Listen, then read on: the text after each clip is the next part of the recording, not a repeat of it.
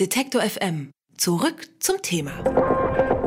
Bei uns hier am Stand N99 auf der Frankfurter Buchmesse geht es weiter mit Robert Prosser, der schon 2017 mit seinem Roman Phantome für den Deutschen Buchpreis äh, nominiert war. Heute hat er uns äh, einen neuen Roman mitgebracht.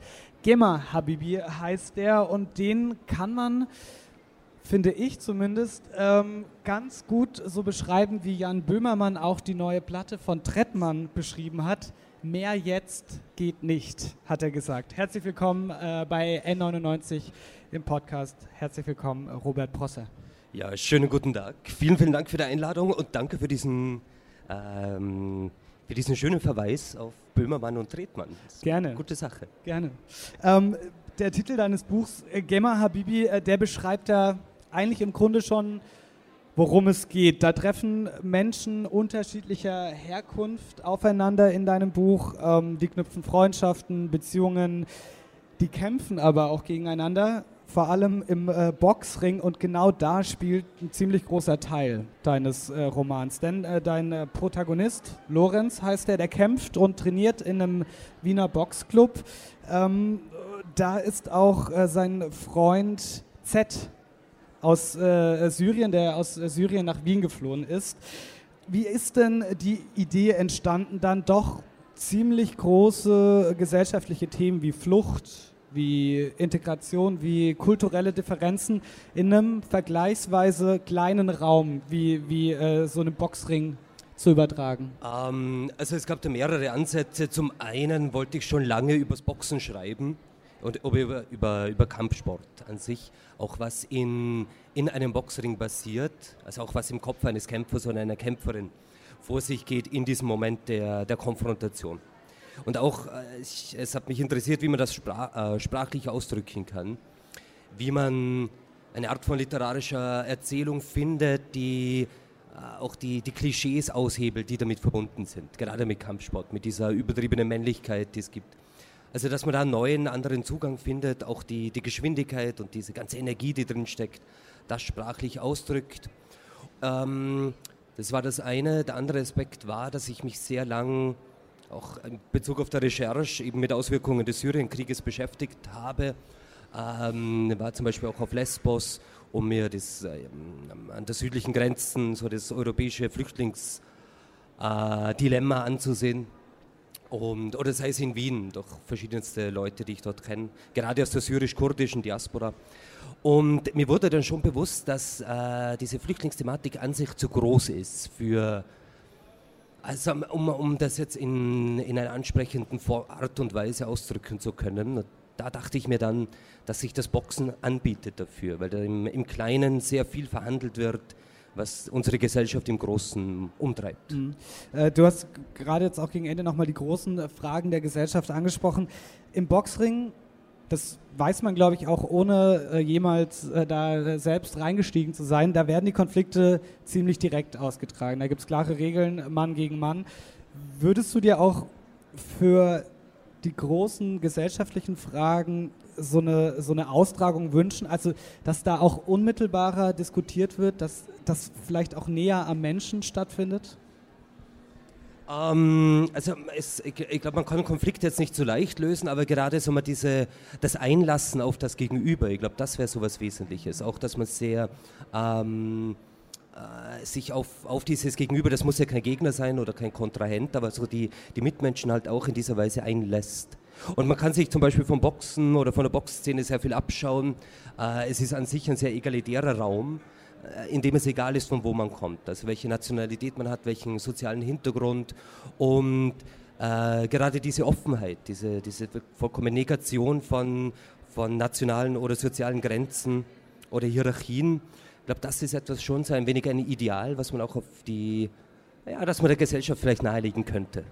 Wenn wir uns äh, deinen äh, Protagonisten Lorenz mal anschauen, ähm, für den macht das Boxen auch einen riesigen Teil äh, des eigenen Lebens aus. Und ich hatte auch so ein bisschen das Gefühl, dass er das auch mag im Boxring, diese sehr direkte Auseinandersetzung äh, mit klaren Regeln.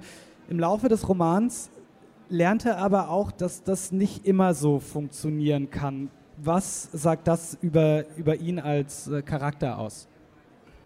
Über ihn als Charakter. Ja, ich glaube also schon, dass man, dass man sich, oder er zumindest jetzt sich nicht zu sehr festmachen darf auf ähm, bestimmte Einstellungen, bestimmte Gedanken oder Weltbilder, die man so hat und in denen man sich vielleicht zu leicht einrichten kann. Ähm, sondern macht auch das Boxen halt interessant. Man muss wahnsinnig flexibel sein, sich auf, den, auf jeden Gegner neu einstellen.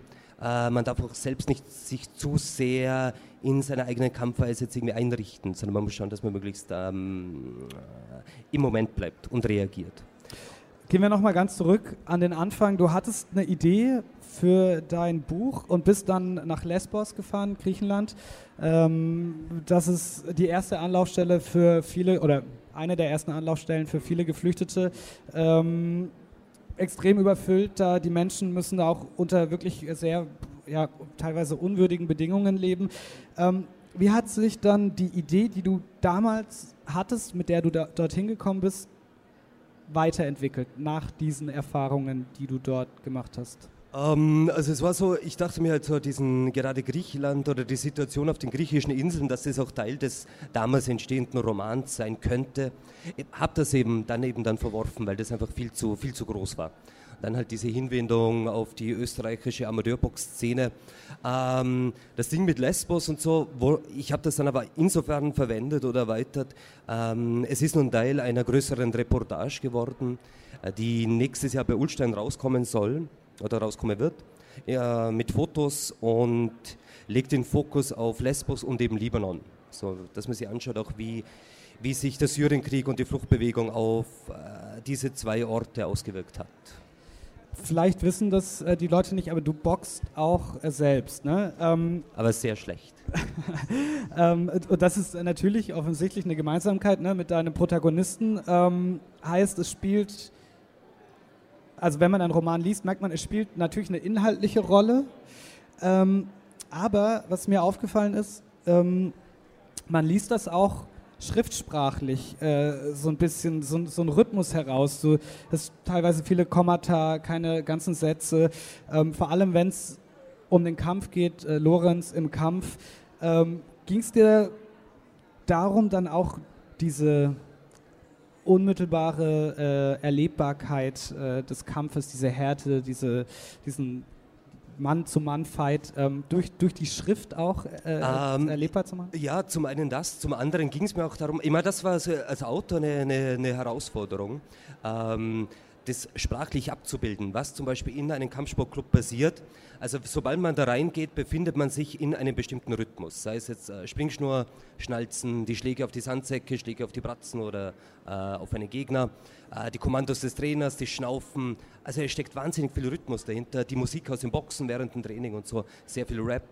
Ähm, diesen ist ganz ein bestimmter Takt, finde ich, der, der im Kampfsport passiert, in dem man sich dann auch immer befindet, wenn man viel trainiert und so. Man hat, ist immer so eine, eine konstante Hintergrundmusik, diese, sehr, diese Rhythmik. Und es war mir dann ein Anliegen, zu versuchen, das auch textlich auszudrücken oder sprachlich. Also, dass man auch mitbekommt, wenn man das liest, dass ein bestimmter treibender Rhythmus dahinter ist. Man merkt das jetzt auch schon, wenn du so ein bisschen über das Boxen sprichst, wie du da äh, auch, auch körperlich wirst und so. Ähm, war das denn für dich auf, aufgrund deiner eigenen ja, sportlichen Biografie äh, schwierig, ähm, da zu trennen zwischen äh, Fiktion und, und Realität als, als Autor? Äh, gar nicht mal so immer. Es war sehr vorteilhaft. Ähm dass wir gerade durch das eigene jetzt Trainieren, gerade jetzt, also ich habe lange Thai-Boxen gemacht und jetzt eher klassisches Boxen, dass ich dadurch eigentlich einen sehr guten Zugang hatte, auch zu, ähm, zu Trainern oder zu wirklich halt sehr, zu Profis, die wirklich sehr ihr ganzes Leben dem Sport unterordnen. Und es war insofern sehr hilfreich, weil ich da selbst wahnsinnig viel gelernt habe, äh, was mir trotz meiner äh, doch schon einiger Zeit in dieser Szene verbrachten, verbrachten Daseins ähm, alles neu war. Also gerade was so Trainer so für, für, ähm, ja, für Techniken haben und was die, wie die über den Sport denken. Das war ein ganz neuer Zugang jetzt auch für mich. Ja. Das äh, sagt Robert Prosser, der den Roman Gema Habibi geschrieben hat. Äh, erschienen ist das Buch im Ullstein Verlag. Es kostet 22 Euro. Vielen Dank dir, Robert, für den Besuch. Vielen Dank für das schöne Interview. Alle Beiträge, Reportagen und Interviews können Sie jederzeit nachhören im Netz auf detektor.fm. FM.